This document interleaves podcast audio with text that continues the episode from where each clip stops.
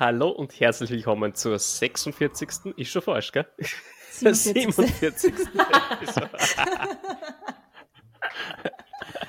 ja, werden wir so viel machen. Nein, das, das fange ich, fang ich nochmal an.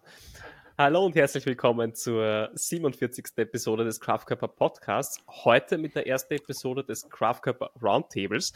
Ähm, das ist ein neues Format, das euch äh, zwei Vorteile bringt. Einerseits ähm, werden wir ab sofort wöchentlich eine Episode des Craftkörper Podcasts rausbringen und jede zweite Woche bekommt ihr, ja, kommt ihr in den Genuss, äh, mit den Craftkörper Coaches ähm, in Kontakt treten zu können. Wir beantworten ja, eure Fragen. Ähm, dieses Mal haben wir Fragen gesammelt, die direkt aus dem Coaching entstanden sind äh, und werden diese Reihe um äh, ja, durchgehen und Antworten liefern, äh, weil wir ja, denken, glauben, wissen, dass diese Fragen und auch die Antworten darauf wahrscheinlich auch für äh, ja, die Craftkörper-Zuhörer und Ihnen äh, interessant sein könnten. Ähm, ja, kurz zu uns. Wer sind die Craftkörper Coaches? Das ist einerseits äh, Julia, das bin ich. Äh, wir sind bekannt, also alle, die den Podcast hören, sollten uns beide kennen. Sag mal Hallo, Julia. Hallo, Julia. Sehr gut, das war klar. Plus ja, setzen. ja, sorry. Na, Marcel, wunderbare Intro, danke für diese tolle Intro. Die war sehr, sehr Bitte fein. Gerne. Aber es soll ja. ja nicht um uns zwei gehen, deswegen bin Nein. ich jetzt schon wieder ruhig. Nein. Ähm, ja, wenn, wenn, wenn du den Podcast wirklich aufmerksam verfolgt hast, dann solltest du auch Kerstin schon kennen. Ähm, Kerstin ist unsere Technik-Checkerin im Dienst und ja, Expertin für alles Starke als, als designierte Powerlifterin. Äh, und äh, neu im Podcast, nicht neu unbedingt im, im Kraftkörper-Team, ähm, intern schon viele Vorträge bei uns gehalten, ähm, vor allem zum Schwerpunkt äh, Ernährung, ähm, ja, wissenschaftliche Studien zum Thema Ernährung ähm, ist der Stefan und auch er wird uns hier im Craft Cup Roundtable regelmäßig zur Verfügung stehen. Servus Stefan. Hallo. Freue mich schon. Cool. Ja, dann würde ich sagen, verlieren wir gar nicht viel Zeit. Ab Anders als das beim ähm, normalen Podcast der Fall ist, wollen wir uns hier ein Zeitlimit setzen. Ähm, ich habe hier eine Uhr mitlaufen und wir wollen hier wirklich nach 50 Minuten äh, die aktuelle Frage beschließen und dann auch wirklich den Podcast beenden. Das heißt, äh, wir geben uns hier ein Zeitlimit. Dementsprechend äh, starten wir direkt rein, dass wir diese Zeit auch wirklich gut ausnutzen. Äh, wir haben jetzt nicht gesprochen, wer, wer beginnen soll. ich werde jetzt einfach mal eine Frage stellen und jemand, der sich dazu äußern möchte, kann sich dazu äußern. Super. Ähm, wir haben insgesamt heute ja, acht Fragen vorbereitet. Mal schauen, wie viel wir schaffen. Ich beginne mit der ersten. Äh, und zwar, da geht es um das Thema Magen-OP. Äh, konkret heißt die Frage, hattet ihr auch schon Klienten, die sich vorher den Magen verkleinert haben lassen? Und was haltet ihr davon? Ähm, ja, was haltet ihr von einer Magen-OP? Das ist die Frage. Ja, also wir, ähm, ich glaube, wir können sagen, wir hatten noch keine Klienten mit einer Magen-OP. Hm. Also noch nicht, ähm, keine persönliche Erfahrung damit. Ähm, was man davon halten muss, ja, die, ich habe früher gar nichts davon gehalten. Ich habe äh, gefunden, dass es eine, eine, eine ja, fast schon fahrlässige Operation und warum können die Leute nicht selber einfach mit Lifestyle-Intervention ähm, abnehmen und ähm, früher hat die, die Erfolgsrate auch nicht sonderlich toll ausgesehen. Also viele Leute haben zwar dann abgenommen, aber haben dann auch wieder ziemlich stark zugenommen. Ähm, mittlerweile schaut es ein bisschen anders aus man muss auch sagen, es gibt verschiedene Magen-OPs. Also das ist ja eigentlich nur so ein, ein Überbegriff. Es gibt eigentlich drei verschiedene Operationen, die da gemacht werden. Also es gibt das Magenband, wo der Magen halt eben, ja, so wie mit einem Gummi Gummiringerl abgeschnürt wird und dann halt der Magen nur noch so äh, Golfball groß ist. Ähm, was natürlich dazu führt, dass man extrem schnell satt wird. Ja? Also die Leute können dann irgendwie so zwei bis drei Teelöffel pro Mahlzeit von irgendetwas essen, bis sie dann wirklich satt sind. Und ja, natürlich nimmt man dann halt rapide ab, wenn man nur noch so wenig essen kann. Ne? Ja. Weil selbst drei Teelöffel ähm, Erdnussbutter sind jetzt nicht besonders viele Kalorien. Genau, ja. Und dazu kommt, dass die Leute dann halt auch sehr aufpassen müssen, was sie essen, weil halt der, der kleine Magen extrem schnell mit irgendwelchen Dingen überfordert ist. Ne? Mhm. Und dann gibt es eine ähm, Operation, wo ein Teil des Magens eben weggenommen wird. Also der, der Magen ist ja so, so wie eine, so ein bisschen nierenförmig. Und da wird diese, diese Ausbuchtung mehr oder weniger, wird da weggeschnitten und dann halt das wieder vernäht. Was auch natürlich dazu führt, dass der Magen sehr klein wird. Und dann gibt's noch den Bypass, wo eben dann von dem Magen oben ein Teil abgeschnürt wird sozusagen, eben der ist dann auch so Golfball groß und dann wird der restliche Magen, der drunter ist und auch oft Teile des Dünndarms weggenommen und dann der Rest dann da oben dran geschneidert sozusagen. Ja. Mhm. Mhm. Ähm, und diese, ähm, das Magenband war halt eine Zeit lang sehr beliebt, weil das ziemlich einfach zu machen ist. Also du gehst da halt rein und gibst einen Gummiringel drum und so circa die, die, die Sache hat sich. Also angeblich geht das in 20 Minuten, halbe Stunde. Das ist die. IKEA-Variante. ja. ähm, und die anderen sind halt, ja, sind halt richtige Operationen, weil da halt in dir herumgeschnitten wird, ja. Ähm, man hat aber gesehen, dass diese mm, invasiveren Methoden eigentlich besser sind, weil da anscheinend etwas passiert, wenn man dem Magen Gewebe entnimmt. Ähm, da ist man drauf gekommen, eigentlich zufällig, wie, ähm, dass man früher hat man Magengeschwüre operativ ähm, entfernt, was man jetzt anscheinend nicht mehr macht. Jetzt macht man das alles mit Medikamenten. Ähm, und man ist halt drauf gekommen, dass die Leute dann ähm, Gewicht abnehmen einfach, wenn die Teile des Magens entfernt bekommen haben. Und so ist man dann drauf gekommen, hey, das könnte man verwenden für Leute, die eben ähm, stark übergewichtig sind. Und eben die, dieser Vorgang des ähm, Entnehmens von, von Magengewebe führt anscheinend auch zu gewissen hormonellen Umstellungen und auch zu einem permanent veränderten Sättigungsgefühl. Also diese Leute werden dann viel schneller satt und sind auch nicht so hungrig. Anscheinend nur durch diesen Eingriff an sich. Also es hängt jetzt nicht an dem verkleinerten Magen, wo du halt eben durch diese zwei bis drei Teelöffel äh, Erdnussbutter oder sowas schon bumsatt bist, sondern du wirst auch nicht so hungrig. Also das dürfte da hormonell auch etwas verändern und ähm, ja. Mhm. Mhm. Und ja, was man auch, das haben wir in einem unserer ja. letzten Podcast-Episoden besprochen, dass es äh, ja die mechanische Form der Sättigung gibt. Äh, genau. Aber die kann man halt nur bis zu einem gewissen Grad ausnutzen. Irgendwann checkt der Körper, ja, äh, schön, dass du mir ganz viel äh, Watte in den Bauch steckst. aber, ja. aber äh, irgendwann brauche ich Kalorien auch, um satt zu werden. ja, und das ist eben der, der Nachteil an dieser Magenband-OP eben gewesen, wo du halt eben nicht dieses Magengewebe entfernst, sondern eben nur den Magen klein machst, sodass du halt schnell satt wirst, aber die Leute sind trotzdem hungrig mhm. und dadurch fangen sie dann an, halt schrittweise wieder mehr zu essen und diesen Magen wieder zu erweitern und ähm, mhm. irgendwann schaffen sie es dann auch wieder zuzunehmen. Mhm. Mhm. Ist ja, ist ja spannend, glaube ich, Entschuldigung? Ja, ja, sag ruhig. zu, ja. ähm, zu erwähnen, wie groß ein normaler Magen ist, weil ein normaler Magen hat ja, ich weiß jetzt nicht ganz genau, aber ich glaube so eineinhalb Liter Fassungsvermögen. Und es kommt auch darauf an, wie groß der Mensch ist. Aber mhm. jetzt im Vergleich zu einem normalen großen Magen mit eineinhalb Liter Fassungsvermögen dann so einen Minimagen zu haben, mit wo nur zwei bis drei Teelöffel reinpassen, das ist halt schon ein, ein krasser Unterschied dann. Ja, ja, ist heftig, ja. ja. Mhm. Die Frage, die ich mir da jetzt stelle, ist, wann ist der Punkt, dass man wirklich so etwas ähm, andenkt?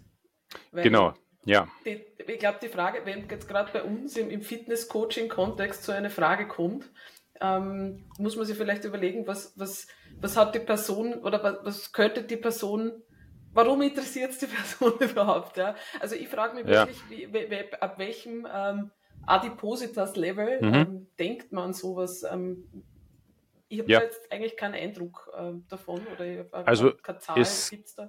Ja, es, es gibt so Richtlinien, wann diese Operation gemacht werden kann oder gemacht werden könnte. Ähm, ich muss jetzt sagen, ich weiß jetzt nicht, wie es ähm, in, in Österreich genau ist oder in Deutschland. Ich habe ähm, da aus, aus, aus England durch, durch meine Ausbildung eben ähm, die Information und bei denen ist das ähm, ab BMI 40 oder 35, wenn du ähm, andere Komplikationen aufgrund deines Übergewichts mhm. schon hast, also mhm. ähm, Herz-Kreislauf-Erkrankungen, würde ich jetzt so mal sagen. Ja. Mhm. mhm. Dass man da sagen kann, okay, ja. machen wir das vielleicht schon ein bisschen früher. Und ja. dann musst du auch vorher, also ähm, in, in England gibt es, ich weiß nicht, wie, eben, wie das bei uns ist, in England gibt es die Möglichkeit, dass du dir das privat zahlst, dann kannst du in eine Klinik gehen und sagen, ja, ich, ich will das, machen Sie mir das, dann kriegst du das gemacht. Ähm, wenn du es über das NHS, also so über die Krankenkasse bekommen willst, musst du, glaube ich, zwei Jahre vorher mit einem Diätologen zusammenarbeiten mhm. und mhm. mit dem versuchen, Gewicht abzunehmen. Ja, ja. Mhm. Und da sieht man dann oft diese Leute, ähm, die so übergewichtig sind, haben ein echtes, echtes Problem, irgendwie abzunehmen. Ähm, die schaffen in zwei, drei Jahren vielleicht drei bis fünf Kilo Gewichtsabnahme. Aber eben, wenn man sich das überlegt, mhm. diese Leute könnten 50 Kilo oder sowas abnehmen, um halt halbwegs äh, ja. in ein Normalgewicht hineinzukommen. Also es ist ein Tropfen auf den heißen Stein. Ja. Und äh, eben, was man auch dazu sagen muss, diese Operationen, die helfen wirklich. Also die Leute, ähm, auch nach drei Jahren noch, haben ähm, circa 60 Prozent des, also die rechnen in, in überschüssigen Gewicht sozusagen, 60 Prozent dieses überschüssigen Gewichts ähm, verlieren die Leute normalerweise nach so einer Operation. Mhm. Mhm. Also das ist schon enorm, wenn man jetzt sagt, jemand hat, ja. ich weiß nicht, 100 Kilo Übergewicht, was durchaus möglich ist in, ja. in, dieser Population, ähm, dann verlieren die 60 Kilo und nicht ja. 5. Und das, das ist natürlich dann schon eine, eine Nummer, ja. Ja, das sind Dimensionen, wo es halt wirklich darum geht, dadurch ähm, sozusagen auf dem schnellstmöglichen Weg für diese Person ja. halt wirklich äh, gegen äh, Krankheiten, die dadurch halt kommen, dagegen zu steuern. Das ist, glaube ich, auch mit den Abnehmmedikamenten, die jetzt auch neu, äh, neu am Markt sind, mhm. ähnlich. Ne? Man kann ja. dadurch wirklich kurzfristig, ähm, was sonst für diese Person nicht durchführbar wäre, ähm, Dinge einfach ab, abwenden. Ja? Wahrscheinlich für den gewöhnlichen Fitness-Kontext, in dem wir jetzt sind, wo es Leuten ja meistens wirklich darum geht, ähm, ja, gesünder und fitter zu werden, wo es aber jetzt meistens nicht um die ganz akute Krankheitsprävention geht. Also da sind wir schon in anderen, in anderen Sphären unterwegs, was jetzt den BMI und das Körpergewicht betrifft. Ja. Absolut. Aber ja. ich glaube, abschließend kann man vielleicht so sagen, auf jeden Fall äh, sinnvolle Variante für Leute, die sich, die in diesen, in diesen BMI-Sphären ähm, gefangen sind, weil es ist ja, ja. Äh, grundsätzlich wenn, ähm, wenn wirklich nichts mehr funktioniert, dann ja. ist das schon etwas, das man andenken muss. Ich wollte auch noch dazu sagen, man muss bedenken, dass diese Operation, also dieser Eingriff, ähm, hat aber natürlich auch Nachteile. Also jetzt nicht mhm. nur generell das Operationsrisiko und ich meine, es ist nicht lustig im Spital zu sein und sowas, aber du bist mehr oder weniger dein Leben lang eingeschränkt, dass du einfach einen winzigen Magen hast und fast nichts essen kannst. Das mhm. ist eigentlich nicht lustig. Mhm. Diese Leute haben auch normalerweise, ähm, ich sag mal, psychische Herausforderungen. Viele von ihnen sagen gar nicht, dass sie sich operieren lassen, haben da irgendwie ein Schamgefühl. Deswegen gehen sie dann auch nicht mit anderen Leuten essen, weil die können nicht mehr in ein normales Lokal essen gehen, weil du kannst du einfach nichts bestellen, ohne 95 Prozent zurückschicken zu müssen oder irgendwie so etwas. Stimmt, also bei den aktuellen Preisen im Restaurant. ja, auch schade. Ja. Gedacht, ja. Ich meine, ja, du kannst da Essen einpacken lassen, aber äh, in Wirklichkeit heißt das ja, du musst oft essen. Ne? Also das heißt, ja, die müssen, alle, müssen öfters essen auch. Ja, alle eher. zwei Stunden was zu dir führen, weil äh, ja, im, im, Magen wird sie schnell verwertet und, und durchgeschickt. Ähm, nur geht's halt nicht, geht nicht viel auf einmal. Genau. Ähm, und das ist ja auch um dadurch kein, kein sonderlich spannendes Essen. Ne? Also ja. kannst du ja keinen Schweinsbraten machen oder irgendwie sowas. Also. Ja, ja. Aber das heißt, ähm, vielleicht ganz interessante Zahlen, die du vorher genannt hast. Äh, so, also Krankenkasse übernimmt ohnehin erst so BMI 40, glaube ich, hast du gesagt. Anscheinend, ähm, ja ähm, wenn man das gegenrechnet mit einem BMI-Rechner, äh, also eine weibliche Person, die 1,70 groß ist, müsste 117 Kilo aufwärts haben, um, mhm. um den BMI 40 äh, zu erreichen. Und du hast gemeint, äh, eine Intervention, Intervention mit einem ähm, ja, Ernährungsberater äh, oder einer Ernährungsberaterin genau. ähm, ist vorher Voraussetzung. Und nur wenn, wenn man da keine Erfolge sieht und spürt, äh, dann macht es äh, vielleicht Sinn, darüber nachzudenken. Äh, wenn man aber durch Lifestyle-Änderungen wie eben ja, mehr Bewegung, äh, mehr Fokus auf Ballaststoffe, Protein, äh, deutliche Änderungen merkt, ähm, ist es wahrscheinlich nicht der richtige Weg, sich einer Orgenoperation zu unterziehen. Ja. Genau, und die Operation ähm, an sich ist dann auch zu wenig. Also die Leute müssen trotzdem auch Lifestyle-Änderungen dazu machen und, und ja. sich da etwas wieder verändern, weil ja. ja. Und in jedem, in jedem Fall wird auf jeden Fall der, der Bauchraum aufgeschnitten. Das heißt, die Narbe bleibt. das, das ja. Ich, oder? Ähm, mittlerweile schaffen sie das minimalinvasiv. Also ich habe mhm. gehört, mhm. die gehen da wirklich durch den Bauchnabel rein. Okay. Ja. Und ähm, ja, der hat das ganz lustig beschrieben. Die, also ich hoffe, ich werde nicht zu leicht schlecht, aber die, die schneiden dann eben den, den, das Stück von dem Magen beziehungsweise Darm eben weg und das wird dann durch den Bauchnabel rausgezogen äh, und er hat gesagt, das schaut dann so aus wie bei Alien. ja, okay, gut. Ja, hat man, äh, eine Vorstellung hat man da auf jeden ja. Fall. Ja, ja gut. Ja. Also, also vielleicht, ja. Also angenehmer, da, wenn man es anders, trotzdem angenehmer, wenn man es ja. anders schaffen kann. Ja, also mit, mittlerweile hat sich das, die, äh, tut sich auch noch immer etwas anscheinend bei diesen Operationsmethoden. Also es wird immer feiner und, und besser, aber ja, es ist halt mhm. eine Operation, ja. Mhm. Ja. Ja, super. Danke für die Antwort. Ähm, als Nebenfrage kam da außerdem die Frage mit, wie, wie kann man seinen Stoffwechsel ankurbeln? Ähm, ähm, wir werden auf diese Frage jetzt nicht eingehen, weil in der Folge 46 haben wir de facto darüber gesprochen und ich verweise jetzt einfach auf die Folge 46, also die Folge vor dieser Folge. Äh, da gibt es ja, Ausführungen über den Stoffwechsel. Das heißt, äh, ich gehe zur nächsten Frage und zwar, mh, mm, kann man auch so trainieren, dass man stärker wird, aber Muskeln sich nicht vergrößern. In Klammer. Äh, zum Beispiel Frauen, die Angst haben, äh, zu viel zu werden. ja, hm. das, das, beantwortet am besten natürlich eine Frau. Dann würde ich mich opfern. Ich glaube, die, die Kerstin okay? ist da am besten geeignet, ja, als stärkste Frau in der Runde. Genau. uh, okay, dann werde ich darauf ein, eingehen. Ich glaube, da schwingt ein bisschen so die Angst mit, ähm, dass man ja als Frau schnell einmal zu viel wird durch Kraftsport. Ähm, ich glaube, da schwingt auch der Mythos mit, dass man, wenn man jetzt ein, m, tonen möchte, also wenn man nicht Muskelberge aufbauen möchte, sondern nur so dünne, schlanke Muskeln haben möchte, ähm, dass man dann viele Wiederholungen machen muss mit wenig Gewicht und im Prinzip ähm, funktioniert so nicht. Also entweder ein Muskel wächst oder er wächst nicht. und Toning an sich funktioniert so, also gibt's in Wahrheit eigentlich gar nicht. Das, was wir unter Toning verstehen, ist wahrscheinlich eher Fettabbau und Muskelaufbau gleichzeitig. Ähm, und um auf die Frage zurückzukommen, kann man auch so trainieren, dass man stärker wird, ohne Muskeln aufzubauen?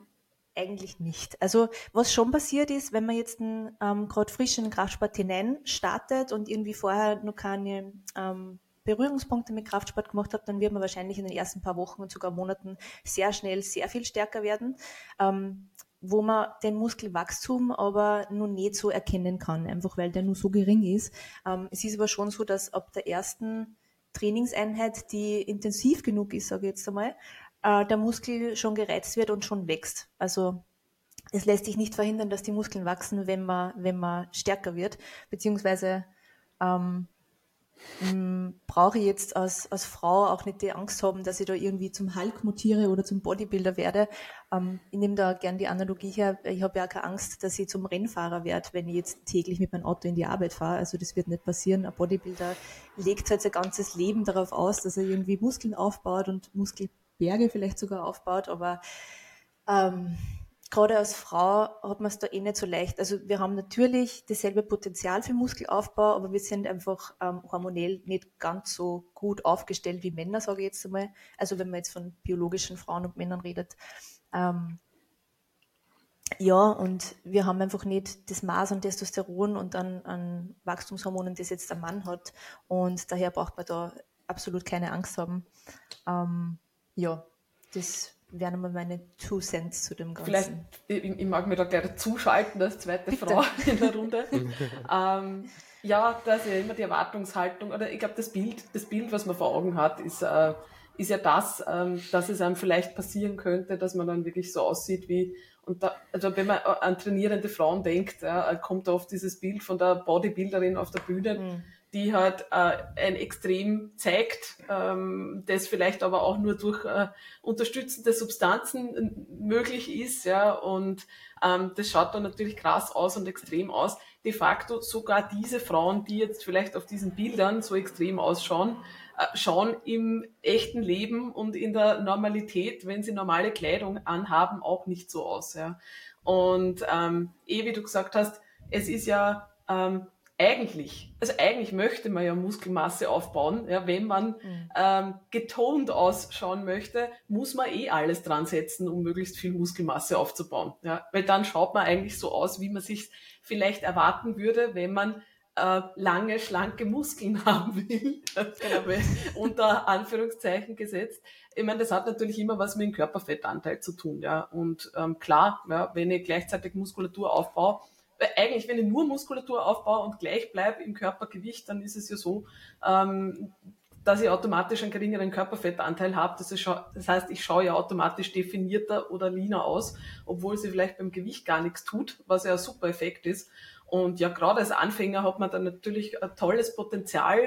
Wenn man jetzt nicht verheiratet ist mit der Zahl auf der Waage, ähm, kann man sich dieses Potenzial abholen, um wirklich fitter auszusehen. Ähm, aber ja, es ist immer eine Frage vom Körperfettanteil und nicht ähm, von zu viel Muskulatur. Also ich glaube, mhm. vor dem brauchen Frauen nicht Angst haben. Ich meine, grundsätzlich, was ja in der Frage auch noch drinnen ist, ähm, ich meine, ich würde sagen, ab einem gewissen Punkt wenn man schon sehr lange trainiert, ja, braucht man dafür überhaupt keine Angst mehr haben, weil ich glaube, Kerstin, gerade du als, als, Powerlifterin, du wirst bestätigen, äh, du wirst immer stärker und setzt alles dran, dass du stärker wirst, nur da werden jetzt nicht mehr die Muskelberge draufkommen, nachdem du ja schon ähm, längerfristig trainierst und dir schon nicht. Teil von deinem Potenzial abgeholt hast. Ja, ja vielleicht also eher eine interessante Frage, so, so ja. also Kerstin, äh, stärkste in der Runde, ähm, wenn du so zurückblickst auf deine Trainingskarriere, ähm, wann sind die meisten Muskelzuwächse passiert und, und, wenn du jetzt versuchst, so bildlich eine Kurve zu zeichnen mit, mit Mus mhm. Muskelwachstum, wie hat sich das im, äh, in der X-Achse die Zeit, ja, wie hat sich das äh, verhalten? Also wann sind große Sprünge passiert, wie schaut es jetzt aus, was passiert jetzt noch äh, und so weiter. Die größten Sprünge sind tatsächlich im ersten Trainingsjahr passiert, also vom, von, von der, vom Kraftzuwachs, sage ich jetzt mal, da ist aber muskulär noch nicht so viel passiert. Also da habe ich noch nicht wirklich Fortschritte gemerkt. Ich habe, also ich habe generell einen eher muskulöseren Oberkörper, also einen Bizeps und einen Rücken habe ich schon immer gehabt, auch als ich noch nicht trainiert habe. Ähm, aber also der Kraftzuwachs war natürlich im ersten Jahr enorm, weil ich Technik verfeinert habe, ähm, weil ich die Ansteuerung gelernt habe zu gewissen Muskelgruppen, die man vorher noch nicht gekonnt hat. Ähm, aber ich muss sagen, der richtige Muskelwachstum ist eigentlich passiert,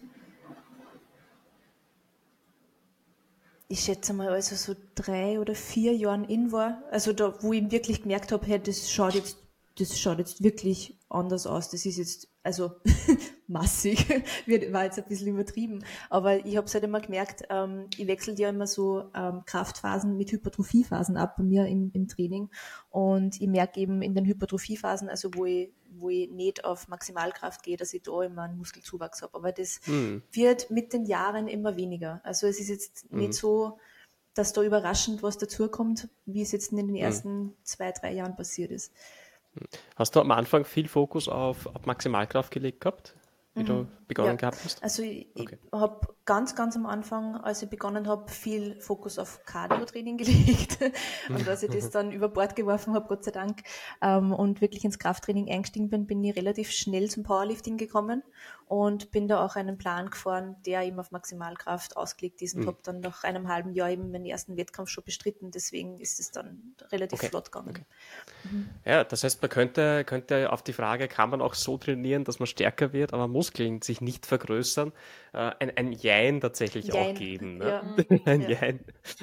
Also das ist tatsächlich was, ähm, also im Powerlifting gibt es ja Gewichtsklassen. Ähm, das heißt, ähm, manche Leute wollen nicht unbedingt in die höhere Gewichtsklasse kommen, aber die aktuelle Gewichtsklasse so gut wie möglich ausfüllen, kraftmäßig, also sprich so kräftig wie möglich sein. Und für die ist es tatsächlich eine Frage und auch ähm, eine, eine Anpassung des Trainingsstils, wo man sagt, okay, man geht auf Maximalkraft, versucht Hypertrophie mhm. aber zu vermeiden, damit, äh, damit die Muskulatur äh, einen nicht in die nächste Gewichtsklasse bringt, zumindest noch nicht für diese Saison. Irgendwann einmal äh, braucht es die Muskulatur, um auch die Kraft auf die Stange zu bringen. Aber ja, da kann man ein bisschen jonglieren. Aber wie gesagt, ähm, wenn dahinter steckt, ähm, ich will nicht zu viel werden und ich mö möchte möglichst toned aussehen, ähm, dann ist eher die Antwort, ähm, man, es, es, zerreißt einen nicht sofort. genau, es zerreißt einen nicht sofort. Äh, ähm, Training an sich kann man auf sich zukommen lassen, die Ergebnisse kann man auf sich zukommen lassen. Und das Schlimmste, was einem passieren kann, äh, ich hatte noch nie jemanden im Coaching, der, der mir das gegengemeldet hätte, aber das Schlimmste, was einem passieren kann, ist, dass man zu viel wird ja, und dann kann man einfach weniger trainieren und dann kann man das wieder steuern. ja, ich wollte gerade sagen, man kann ja statt viermal die Woche nur zweimal die Woche trainieren gehen, dann ja.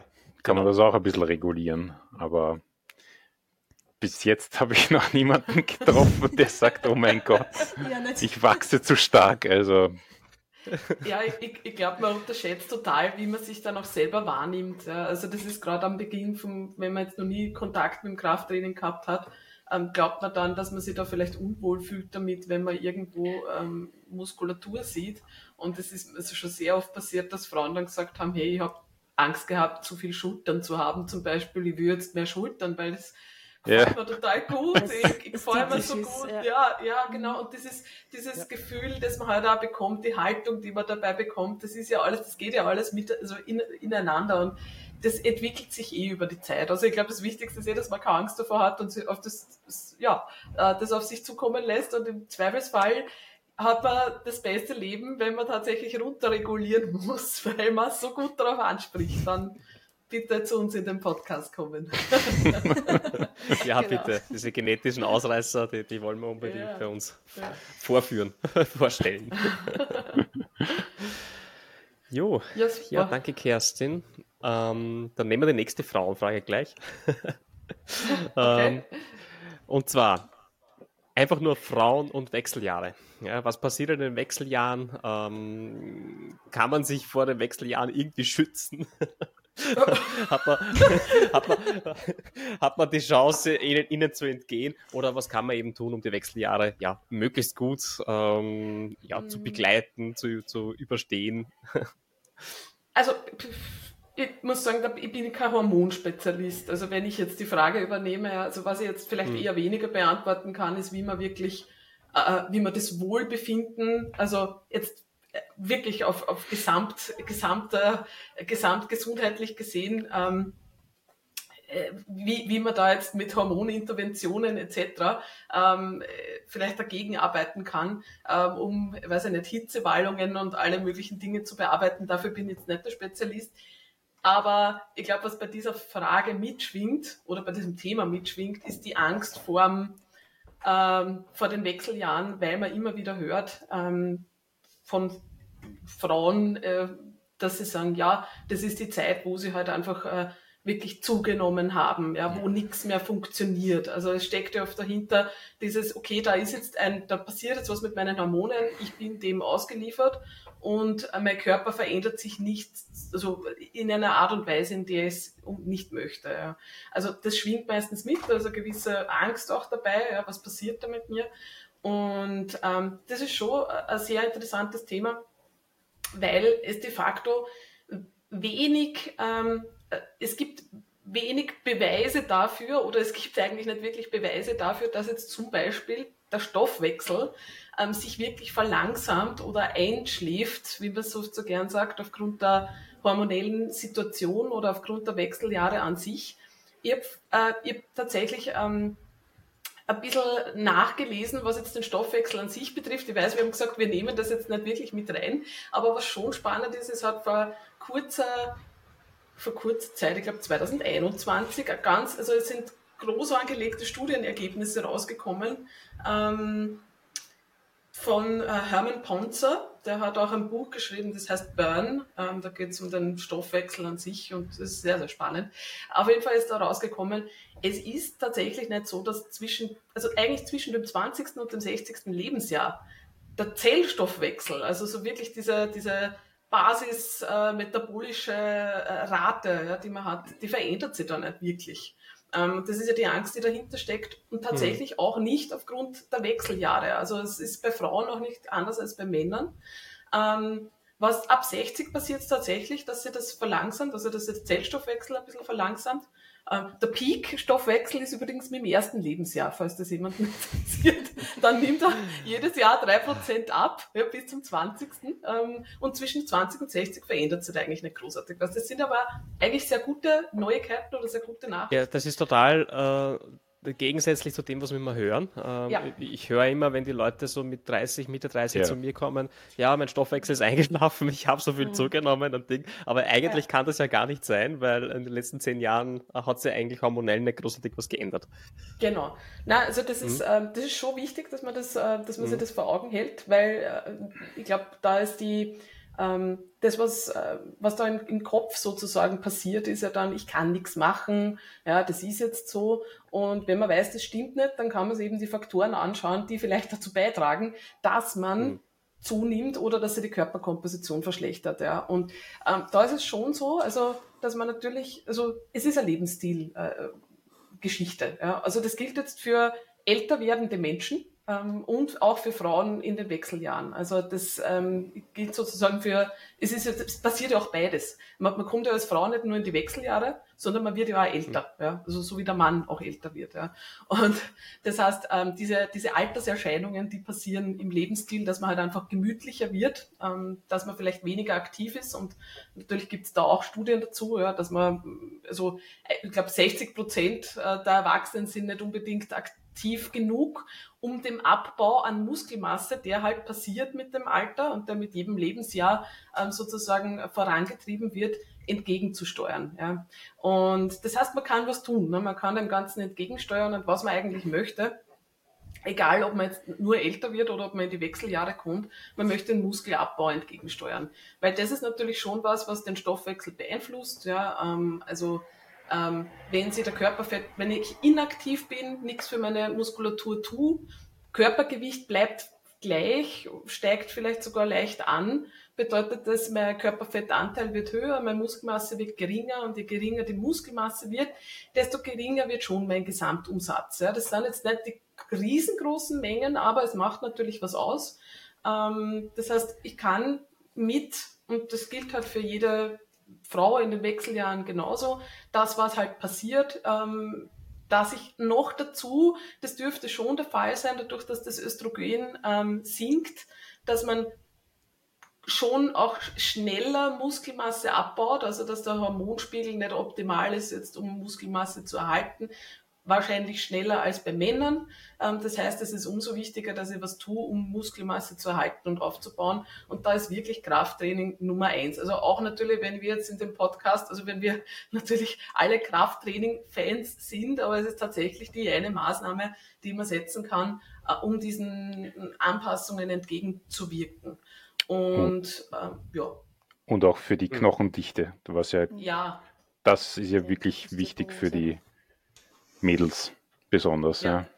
Ja, ja, ja stimmt. Ja. Also alles ist, das ist, äh, was halt jetzt auch sämtliche Krankheitsbilder, die es halt so gibt, die man mit dem Alter bekommen könnte, ähm, die da verringert sich natürlich die, die Chance, dass man ähm, ja, dann an, an, an nicht heilenden Knochenbrüchen leidet ja, oder an Herz-Kreislauf-Erkrankungen, Diabetes etc., wenn einfach der Körperfettanteil ähm, günstig ist oder halt die Körperkomposition günstiger ist in Richtung Muskelmasse und ähm, weniger Körperfett. Ja. Ähm, was schon spannend ist, ich habe gesehen, es gibt äh, Tierversuche zum Thema Östrogen, ähm, ähm, also mit, mit Laborratten, mit Labor, ich weiß jetzt nicht, ob es Ratten sind, da steht Labortiere, keine Ahnung, was für Möglichkeiten es da gibt. Das sind Aber, Schnecken. Ja, ich glaube, da ist die genetisch, also die, die, Übereinstimmung vielleicht weniger mit Menschen, keine Ahnung. Ähm, aber ich habe äh, hab gesehen, dass bei einem niedrigeren Östrogenspiegel Labortiere dazu neigen, mehr zu fressen und weniger körperlich aktiv zu sein. Ja, also das ist schon ja. etwas, was dann sozusagen, also allein die Lust die Lust, ja, sich zu bewegen ja. ähm, oder vielleicht mehr mhm. zu essen. Das ist natürlich etwas, was hormonell gesteuert ist. Das ist natürlich mhm. auch etwas, was von Mensch zu Mensch grundsätzlich verschieden ist. Es hat nicht jeder die mhm. gleichen Voraussetzungen. Ähm, die bleiben trotzdem dann über die Lebensspanne oder zwischen 20 und 60 gleich. Aber das heißt, man muss vielleicht trotzdem einfach bewusster ähm, darüber nachdenken und daran arbeiten. Und ähm, das ist aber eine gute Nachricht, weil das heißt, man ist dem Ganzen nicht ausgeliefert und kann seine Lebensqualität auch ähm, aktiv wirklich in die Hand nehmen. Hm. Ja.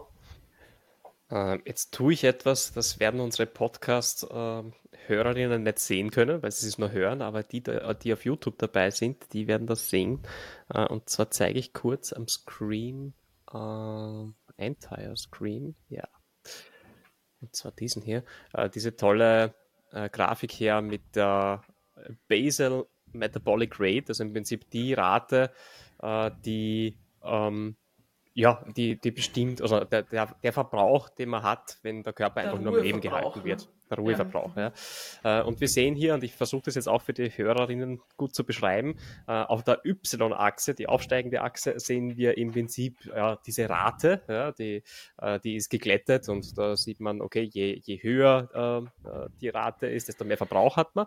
Auf der X-Achse haben wir die Jahre und man sieht das, was du gesagt hast, so mit dem ersten, oder das sieht so aus, wie wenn das zweite Lebensjahr das höchste wäre, schwer zu sagen, ja, aber man sieht gleich am Anfang einmal den Peak, ja, also ganz ganz am, oben, äh, ganz am Anfang der, des Lebens, äh, bei knapp nach null Jahren, äh, hat man die höchste äh, Basal Metabolic Rate, äh, die dann rapide abfällt, ja, bis zum Teenageralter in etwa. Und dann bei, bei circa 20 Jahren pendelt es sich auf einem Niveau ein, wo die Kurve, also auf einem Niveau von circa der Hälfte vom, vom Start des mhm. Lebens, kann man sagen. Also wenn es vorher äh, diese 55 hier waren, sind wir jetzt bei 35. Ja. Und dann ist tatsächlich so, dass ab dem 20. Lebensjahr bis, bis zum ja, 60. Zwischen eine sehr. 50, 60. Mhm.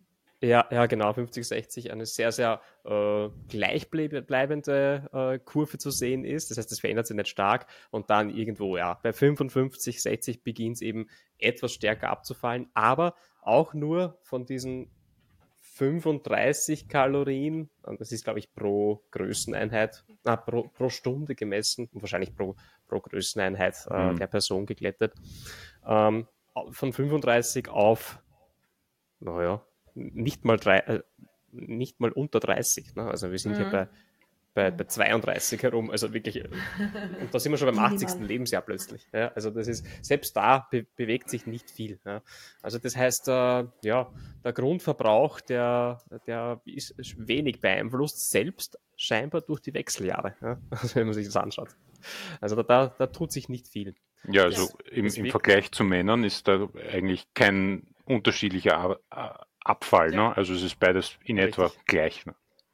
Richtig, ja. Also man sieht ein Mini, ein Mini-Dip sieht man bei den Frauen. So ab ja. dem 50. da gibt es einen leichten, einen leichten Dip, aber ja, verschwindend. Da würde ich aufpassen, weil eben, nur weil das da so ausschaut auf der Grafik, heißt ja. nicht unbedingt, dass das wirklich so ja. ist. Also ja.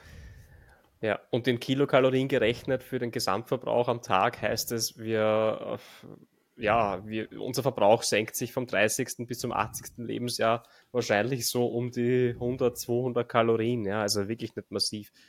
Ja. Was sich ändert, ist der Lifestyle. Genau. Ja. genau. Mhm. genau. Ja, also ganz, ist also wirklich vielleicht auch wichtig, weil mh, mm, ich glaube, dass man sehr dazu neigt, man versucht ja immer Erklärung, man, man hätte gerne irgendeine Erklärung dafür, wenn irgendwas nicht so funktioniert, wie man es gerne hätte, oder wenn sich der Körper verändert und der Körper verändert sich natürlich allein dadurch, dass man älter wird. Ähm, hm. Aber sehr oft tendieren Leute dann dazu, sich ja, austesten zu lassen auf diversen Ebenen, gerade was den Stoffwechsel betrifft. Und es ist jetzt nicht so, dass man da Dinge rausfinden kann, die das, die, die, die diese physikalische Realität äh, großartig ändern. Ja. Also ähm, gerade jetzt, wo es ein Thema Hormoncoachings etc. hineingeht, muss man, glaube ich, sehr aufpassen, was man da wirklich damit bezwecken möchte. Weil wenn es jetzt wirklich darum geht, die Körperkomposition positiv zu beeinflussen, ja, braucht man nicht irgendwie mit Hormonen herumspielen. Ja, also natürlich kann man durch Hormontherapien etc. kann man, glaube ich, das Wohlbefinden tatsächlich steigern. Ich glaube, das ist schon etwas, was, ja. also gerade wenn man sehr darunter leidet, ja, unter den Wechseljahren, da geht es eher darum, darum diese, diese Symptome zu lindern. Aber man braucht keine Angst haben, dass man jetzt dem ausgeliefert ist und sich da jetzt äh, dem, dem Übergewicht ausliefern muss, weil man jetzt in den Wechseljahren ist. Ähm, dafür mhm. reichen Lifestyle-Interventionen, da braucht es wahrscheinlich nicht viel. Ja, so unser Klassiker ist so, dass man sagen, mit zwei Trainingseinheiten pro Woche, was Krafttraining betrifft, bist du super dabei. Ähm, und dann vielleicht noch eher auf Alltagsaktivität generell zu schauen. Ja, wie viel bewege ich mich denn ansonsten noch, ja, abseits von einer Trainingseinheit? Ähm, da ist man sehr gut aufgestellt, wenn man in diese Richtung schaut. Hm. Und ja. ich, ich weiß ja, wer die Frage gestellt hat. Eine liebe, liebe Klientin von, von mir, äh, die ist weit über dem Pensum von diesen zwei lockeren Krafttrainingseinheiten pro Woche. Äh, die gibt nämlich ordentlich Gas im Training äh, und möchte wirklich aus jeder, eigentlich aus jedem Trainingssatz, aus jeder Wiederholung alles rausholen. Äh, und ja, also sie, sie tut alles, um eben ja dem Alter vorzubeugen, weil das ist es letztendlich, ja. Also Wechseljahre sind halt eine ein, auch eine, ein Aspe ja. Aspekt des Alters, ja. Und äh, ja, das heißt, wir würden, wir würden sagen, sie ist da safe in dieser Richtung. Alle Leute bei uns im Coaching sind safe, was das betrifft. Richtig. Gut, ja, die nächste Frage ist, was sind Vor- und Nachteile von Drop-Sätzen? Wozu macht man die? Die nehme ich die Frage. Und zwar, ähm, wozu macht man sie? Fangen wir mal, oder fangen wir mit der Erklärung an. Was ist ein Dropsatz überhaupt? Ja? Ein Dropsatz ist ein ein Trainingssatz, ähm, den ich nicht beende, wenn ich mit dem ersten Gewicht fertig bin. Sprich, ich nehme ein Gewicht in die Hand, mache damit zum Beispiel Kurzhantelbankdrücken. Ähm, angenommen, ich bewege dort 20 Kilo, mache damit 20, ähm, 12 Wiederholungen äh, und dann ähm, droppe ich das Gewicht, ja, also belaste mich aus, mache bis, zum, bis kurz vor Muskelversagen, ähm, droppe das Gewicht ähm, und nehme mir die nächst kleinere Stufe oder einen gewissen Prozentsatz ähm, weniger Gewicht, um gleich wieder weiterzumachen. Also angenommen, ich habe 20 Kilo genommen, äh, nehme ich jetzt zum Beispiel 17,5 äh, pro Kurzhantel und mache damit quasi direkt anschließend wieder einen Satz. Ähm, theoretisch kann ich mich entscheiden, nochmal einen Job zu machen. Also es gibt Leute, die gehen das ganze Kurzhandel-Rack dann durch und, und, und, machen das, das fertig und Könnt. holen sich so ihren, ihren Muskelreiz. Alle diese Sätze werden bis kurz vorm äh, Muskelversagen ausgeführt äh, und äh, es sind eben keine oder sehr, sehr kurze Pausen dazwischen, eben genauso viel Pause, wie man braucht, um sich das neue Gewicht zu besorgen und wieder auf die Bank zu legen. Ähm, auf einem Stack geht es noch viel besser. Also auf einem Kabelturm kann man einfach den, den Stift umstecken. Da hat man quasi wirklich null Pause. Ja, warum macht man das? Was bringt das? Ähm, und äh, so, sollten wir das alle machen? Grundsätzlich ist es so, äh, es ist super zeiteffizient. Logisch, wir haben überhaupt keine Pause. Ähm, wir können im Prinzip drei, vier Sätze in der Zeit von einem guten Satz machen. Ähm, das heißt, es ist zeiteffizient. Die Frage ist es, ist dann halt auch, ist es auch so wirksam ne, wie normales Mehrsatztraining, wo man eine adäquate, Pause dazwischen lässt. Äh, und auch das haben sich schon Studien angesehen. Äh, ja, das ist auch wirksam, äh, da wird vor allem der metabolische Reiz ausgelöst. Was heißt das? Durch diese kurzen Pausen ja, kommt im Prinzip die Muskulatur in, in Bedrängnis. Ja? Also das heißt, wir geben der Muskulatur nicht wirklich äh, eine Zeit zu, zu erholen, sondern ähm, ja, die kriegt eigentlich, eigentlich ständig drauf. Das heißt, es werden da ähm, metabolische Prozesse und auch metabolische eigentlich Abfallstoffe äh, generiert ähm, und die äh, verbleiben halt auch rund um die Muskulatur in der Muskulatur. Äh, dadurch bin ich schwächer eigentlich. Ja? Das heißt, ähm, diese metabolische Belastung, äh, die, die macht mich eigentlich schwächer. Ähm, trotzdem ist es so, dass ähm, es nur darauf ankommt, dass möglichst alle Muskelfasern genutzt werden, um ein externes Gewicht zu bewegen. Ja? Muss nicht mal extern sein, es kann auch intern sein. Ich kann mir auch selber einen, einen Druck erzeugen, indem ich meine, meine Arme gegeneinander presse. Das ist, da brauche ich kein externes Gewicht. Und ähm, letztendlich kommt es so darauf, darauf an, dass die Muskelfasern rekrutiert werden. Und es scheint so zu sein, dadurch, dass wir diese Erschöpfung durch die metabolischen Abfallprozesse haben, äh, dass halt gewisse Muskelfasern schon so erschöpft sind, dass sich halt die, die gerade so erholt sind, ja, äh, sich wieder einschalten. Und äh, ja, deswegen sind wir in der Lage, trotz der kurzen Pausen immer noch Arbeit zu verrichten.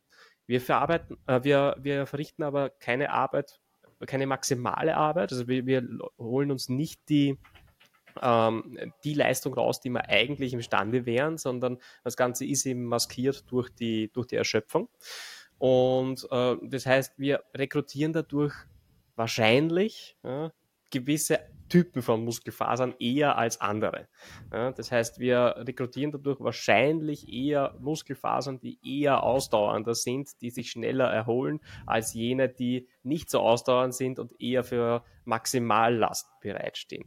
Äh, funktionieren tut das Ganze trotzdem. Ja, ähm, der, der, der Muskel hypertrophiert. Selbst der erste Satz, äh, den wir ja mit adäquatem Gewicht, also im Prinzip nahe der Leistungsgrenze, äh, vollführen, äh, der sorgt ja dafür, dass auch die, die äh, Maximalkraftfasern, sage ich jetzt mal dazu, ja, äh, dass die ausbelastet werden. Und im Prinzip gibt man mit dem Dropsetzen ähm, ja, dann den restlichen Fasern immer noch eine drauf. Ja.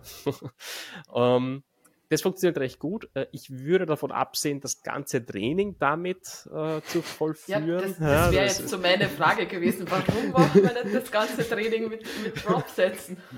ja, gibt es einige Gründe. Ja. Ähm, Punkt eins: äh, mach das bitte mal mit Kniebeugen und berichte mir dann davon. Nein, bitte nicht. also mit, mit Squats. Ähm, das ist minder lustig, ja, und auch, ähm, ja, vielleicht nicht ganz ungefährlich, ja, weil mhm. äh, es gibt natürlich Übungen wie äh, eh, Squats, Deadlifts und so weiter. Äh, da braucht es eine hohe Konzentration, da braucht es eine, eine gute Leistungsbereitschaft, da will ich mich nicht verletzen, da sind ganz viele Gelenke beteiligt äh, im Körper. Und ähm, da will ich eigentlich nicht äh, durch so einen Satz durchhetzen und, äh, äh, und ja, Fokus verlieren. Das heißt, da zahlt es sich schon aus, hier wirklich konzentriert und auch mit adäquaten Pausen dazwischen zu arbeiten. Ähm, das ist mein Punkt eins. Ähm, Punkt zwei, es ist auch nicht praktisch ja, bei gewissen Übungen. Also nehmen wir wieder das Beispiel Squat her, äh, bis man dann letztendlich die, die Handelscheiben äh, abgeräumt hat, sich wieder eingespannt hat in die Übung und so weiter, hat man dann durchaus schon wieder etwas mehr Pause gelassen, als für Dropsätze eigentlich ja, sinnvoll wären. Ja, äh, abgesehen davon, äh, dass man halt auch diese, dieses Stecken irgendwie schaffen muss, dieses Handelscheibenstecken, weil man will ja nicht unendlich viel Gewicht runternehmen, man will ja so 10, 20 Prozent herum runternehmen. Äh, das muss man dann auch mathematisch ganz kurz schaffen. entschalten. Das ist, ähm, auf der Beinpresse kann man das ja durchaus machen, aber dann muss man, ja. wenn es plate-loaded ist, also mit Gewichtscheiben beladen ist, muss man schon wirklich intelligent aufstecken, damit man dann sozusagen auch dieses Gewicht wieder ja. runternehmen kann. Das heißt, man muss da vorher wirklich mathematisch herangehen und sich überlegen, wie, ja. wie hässlich kann ich die Beinpresse da jetzt beladen, damit das dann gut funktioniert. So ist es. Also die Frage, wie viel die Zeitersparnis ist. Also wenn man es mhm. einmal ausgerechnet habe, okay, dann kann ich das wahrscheinlich immer anwenden, aber ja. ja ähm, und ja, das heißt, es ist nicht immer praktikabel. Ähm, wofür setzen wir es ein? Setzen wir es eigentlich ein? Darf ich ganz äh, also, kurz ja. dazu noch was fragen? Ja? Ähm, also mhm. ich glaube, wie regenerativ würde jetzt mal, ich meine, keine Ahnung, ob, ob es da jetzt Studien dazu gibt, aber mm. regenerativ habe ich schon das Gefühl, dass ein, ein Dropsatz ein schon mehr Regenerationsfähigkeit auch kostet. Also wenn ich jetzt mein ganzes Training mit Dropsätzen ausstatten würde, weiß ich nicht. Also wäre wahrscheinlich langfristig ein bisschen schwer, von diesen Einheiten zu regenerieren. Oder wie siehst du das? Mhm. Siehst du das gar nicht naja, Thema? Dropsätze sind eine sogenannte Intensitätstechnik. Da ja. sagt schon der Name, ja, das ist dazu da, um mehr Intensität ins Training zu bringen.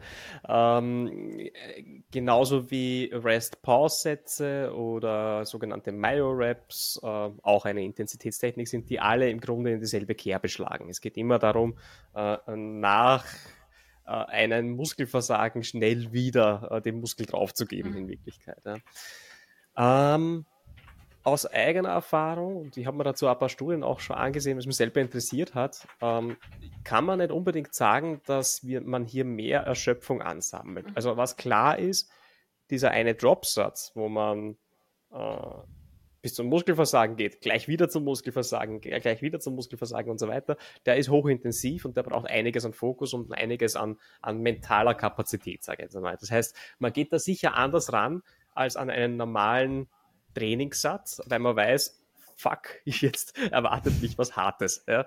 Ähm, das heißt, man bereitet sich sicher anders vor, man ist sicher mentaler, also man muss mentaler mehr, mehr fokussiert sein. Und ähm, das kann einem mental einiges kosten. Ja? Mhm. Der, also das, das fühlt sich sehr, sehr intensiv an rein von der Erschöpfung her gibt es sogar das Argument dafür, dass man äh, weniger, äh, weniger mhm. Fatigue, also weniger Regeneration auch braucht und weniger Erschöpfung ansammelt. Warum? Weil man sich im Grunde äh, Wiederholungen spart, die ähm, ja, die einem zum, zum eigentlichen muskelaufbauenden Bereich erst bringen. Also wenn man sich einen normalen Trainingssatz anschaut, der irgendwo zwischen, sagen wir mal, zwölf Wiederholungen, ja, der zwölf Wiederholungen hat. Ähm, und da streitet sich die Wissenschaft, aber wir wissen, je näher wir zum Muskelversagen kommen, desto eher sind äh, diese Wiederholungen dann am Muskelaufbau fördernd. Ja? Äh, was man recht sicher sagen kann, ist, dass die erste Wiederholung wahrscheinlich noch nicht großartig zum Muskelaufbau beiträgt. Ja? Ähm, die zweite ein bisschen mehr, aber auch noch sehr wenig. Die dritte ein bisschen mehr, aber auch noch sehr wenig. Irgendwo im Bereich von sieben, acht Wiederholungen beginnt es dann, wo, wo es so, so schwer ist und so, ähm, ja, so intensiv ist, dass man dadurch einen Muskelaufbaureiz auch wirklich forciert. Und jetzt hat man aber trotzdem eben diese, diese meine, fünf, sechs Wiederholungen davor auch machen müssen, äh, um überhaupt in diesen Bereich zu kommen. Ne? Und äh, dieses machen müssen, ähm, fordert dann doch auch seinen Tribut. Ja? Mhm. Das heißt, man hat hier ähm, durchaus Wiederholungen, die der Körper sich merkt, ja, wo, wo die, die Gelenke sich vielleicht auch merken, äh, die die Regeneration sich merkt und äh, es kann durchaus metabolisches Training und so Training mit mhm. Intensitätstechniken dazu führen, dass man sich hauptsächlich in diesem Muskelaufbau äh, fördernden Bereich äh, befindet, ohne sich die ähm, ja, die Steuer von den anderen äh, Wiederholungen abzuholen, mhm. sozusagen. Also dass man keine, keine Textzoll zahlt. Ähm, also ja, es fühlt sich super intensiv an und man, man denkt vielleicht, okay, das zerstört mich jetzt mehr. Aber angenommen, man matcht, also wie, wie kann man jetzt nämlich diese, äh, diese Drop-Sätze vergleichen mit normalen ja. Sätzen? Ne? Ja, das habe ich mir kann nämlich auch gerade gedacht. Ja. Genau, genau. Ja. Weil, wie die das in den Studien würde... machen, wäre ja auch interessant, ne? weil wie rechne ich drei normale Sätze gegen einen Satz Dropset oder ja. Sind es nur ja. zwei Sätze oder mehr? Ja. ja. Na, da gibt es ja keine glasklare Antwort drauf. Ja, ja. Ähm, was ich in meinem Training gemacht habe, ist äh, Rest-Pause-Sätze im Prinzip 1 zu 1 zu rechnen. Was heißt das? Das heißt, äh, drei normale Sätze äh, entspricht einem Rest-Pause-Satz mit äh, zwei Cluster-Sätzen hinternach oder umgelegt mhm. auf den Drop-Satz würde das bedeuten. Drei normale Sätze entsprechen ähm, einem Dropsatz, wo ich das Gewicht zweimal droppe. Das heißt, ich mache mhm. meinen Aktivierungssatz, meinen ersten, ja, nehme dann 10 bis 20 Prozent runter und nehme dann nochmal 10 bis 20 Prozent runter und das entspricht äh, dann eben drei normalen Sätzen. Ja. Und dann hätte man in der Theorie, und es hat sich auch so angefühlt, ja, und ich glaube, das versuchen die Studien auch so in etwa äh, so, so anzugleichen, zumindest den gleichen muskelaufbauenden Reiz, ja, äh, wenn man sich äh, in, in beiden Fällen dreimal in diese Ebene begeben hat, wo man muskelaufbauende Wiederholungen sich abholt. Aber man hat halt beim Dropsatz ähm, ja, weniger von diesen Wiederholungen, die einen bis zu diesem Bereich erst tragen, ja, die vielleicht da noch gar nichts bringen. Ja, wo setzen wir es ein? Ähm, bei Leuten, die weniger Zeit haben, die gerne solche Intensitätstechniken machen und eher bei Isolationsübungen. Ja, also gerne bei ähm, Bizeps, Trizeps, gerne bei, gerne auch bei Lateral Raise, also bei, bei Seitheben. Ähm, man kann Leg sowas Extensions durchaus. ist auch ziemlich cool. Leg Extension, ja. Mhm. Leg Extension, Okay. Leg Curl. Richtig. Stefan verlässt Naja. den Chat. Ja, ich, muss, ich muss ehrlich sagen, mental, ist, ich glaube, das kann schon ganz auflockernd wirken, ja, wenn ich jetzt immer gewohnt war, sozusagen mit Straight Sets zu arbeiten. Und dann weiß ich, hey, cool, jetzt gehe jetzt Ja. gehe ich für zwei Minuten, wie lange das auch immer dauert, Zone. ja, in, in die Zone. Mhm. Dann ist aber das erledigt. Ich setze mich ist sozusagen einmal hin Genau. und ich habe nicht dreimal diese, muss man nicht dreimal äh, aufraffen dazu, jetzt sozusagen äh, da hineinzugehen. Kann, also ich glaube, das ist wichtig, dass man sowas auch mental vielleicht hin und wieder mal einsetzt, um einen frischen Wind reinzubekommen.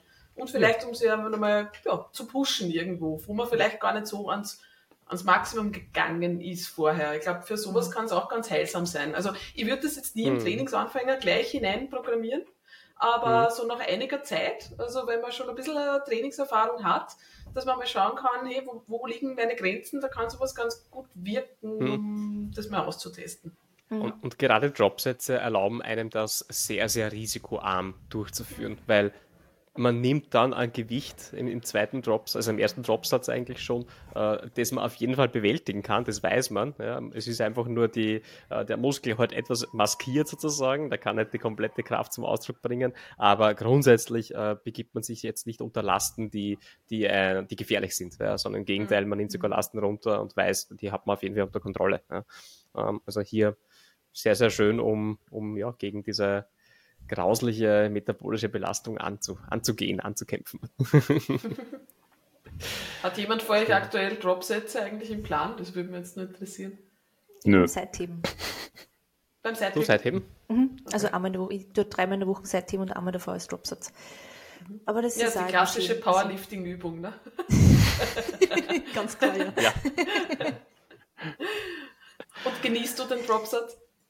Ähm, es ist witzig, weil es ist wirklich genau so, wie es das du beschrieben hast. Ähm, ich habe dann nicht so das Problem, dass ich, dass ich hingehe. Also ich, ich, mir fällt es schwerer, drei Straight Sets zu machen beim Seitheben, weil dieses Brennen Mhm. mit den Ja. Side-Delts, das ist ekelhaft. Ähm, Und bei so einem Dropsatz habe ich weniger das Problem, weil ich mir denke, okay, das ist jetzt in zwei, zweieinhalb Minuten ist das vorbei und dann brauche ich es nicht nur mehr machen. Ja, ja. Ja, also und vom Mindset her ist es ganz angenehm. Und Leg Extension habe ich auch einen Dropsatz. Also ja, Äh, nett. ich finde, besonders beim Seitheben nimmt man meistens relativ wenig Gewicht und braucht halt ziemlich viele Wiederholungen, bis man ans Muskelversagen kommt. Und wenn man sich diesen ganzen Fluff davor ein bisschen sparen kann, ist das schon ganz nett. Ja. Mhm. ja, ja. Ja, ich hatte Wenn man mal es eine auch besser Phase, wo ich, spürt dann, Hm. wenn man den Fluff davor nicht hat. Ne? Beim Ja, Schlafen ja. spürt man auf die Seite jetzt noch nicht, das kommt dann erst so auf. Genau. Wiederholung 15, kriegt man sie, ah ja. Wenn dann da der Pump kommt, so ein bisschen, ja. Genau. Stimmt, ja. Ja, ich habe mal eine Phase gehabt, wo ich sehr stark mit äh, Rest Pause oder Myoreps gearbeitet habe. Ähm, also da, da senkt man typischerweise das Gewicht nicht, sondern nimmt einfach das gleiche Gewicht und äh, nimmt in Kauf, dass es weniger Wiederholungen sind nach so und macht so fünf Atemzüge Pause. Also ja, ist recht ähnlich ähm, und, und tut auch was ähnliches. Und was ich dann festgestellt habe, ist, dass ich die Pausen zwischen den Übungen immer länger äh, werden habe lassen. Mhm. Ja. Also wenn man weiß, ich gehe jetzt von der ersten Übung, wo ich äh, Rest Pause habe, zur nächsten Übung, wo ich da auch wieder Rest Pause habe, äh, tatsächlich netto der Zeit, die Zeitersparnis war dann gar nicht so groß, weil, weil äh, man ist halt natürlich schon erledigt. Also wenn man sich zwei Minuten in die Zone äh, begibt und mehrmals zum Muskelversagen geht, äh, da muss man sich mental davon noch äh, wieder erholen und natürlich auch körperlich mhm. davon erholen, äh, damit man dann im nächsten Rest-Pause-Satz wieder die gleiche, äh, den gleichen Fokus aufbringen kann. Also ja, man muss das schon, schon geschickt einsetzen. Mhm. genau. Ja, super. Gut. Ja, tatsächlich sind wir schon bei Minute 59 angekommen. Das heißt, okay.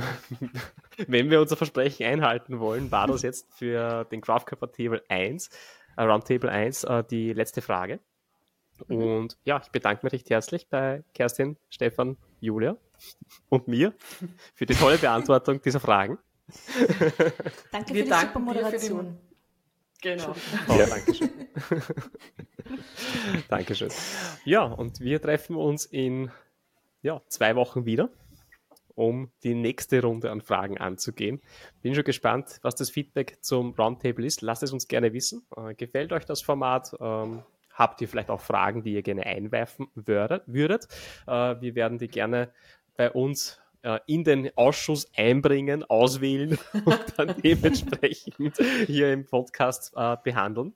Ja, Hinterlasst uns gerne Kommentare, Bewertungen und Abonnements auf den diversen Plattformen. YouTube, Spotify, Apple Podcasts sind die beliebtesten. Und äh, die beliebteste, beliebteste Bewertung ist übrigens fünf Sterne. Mhm. Mhm. Fast. Genau. Dann okay. alle mal brav in die Kamera winken und Baba sagen. Baba. Baba. Ciao. Tschüss. Ciao.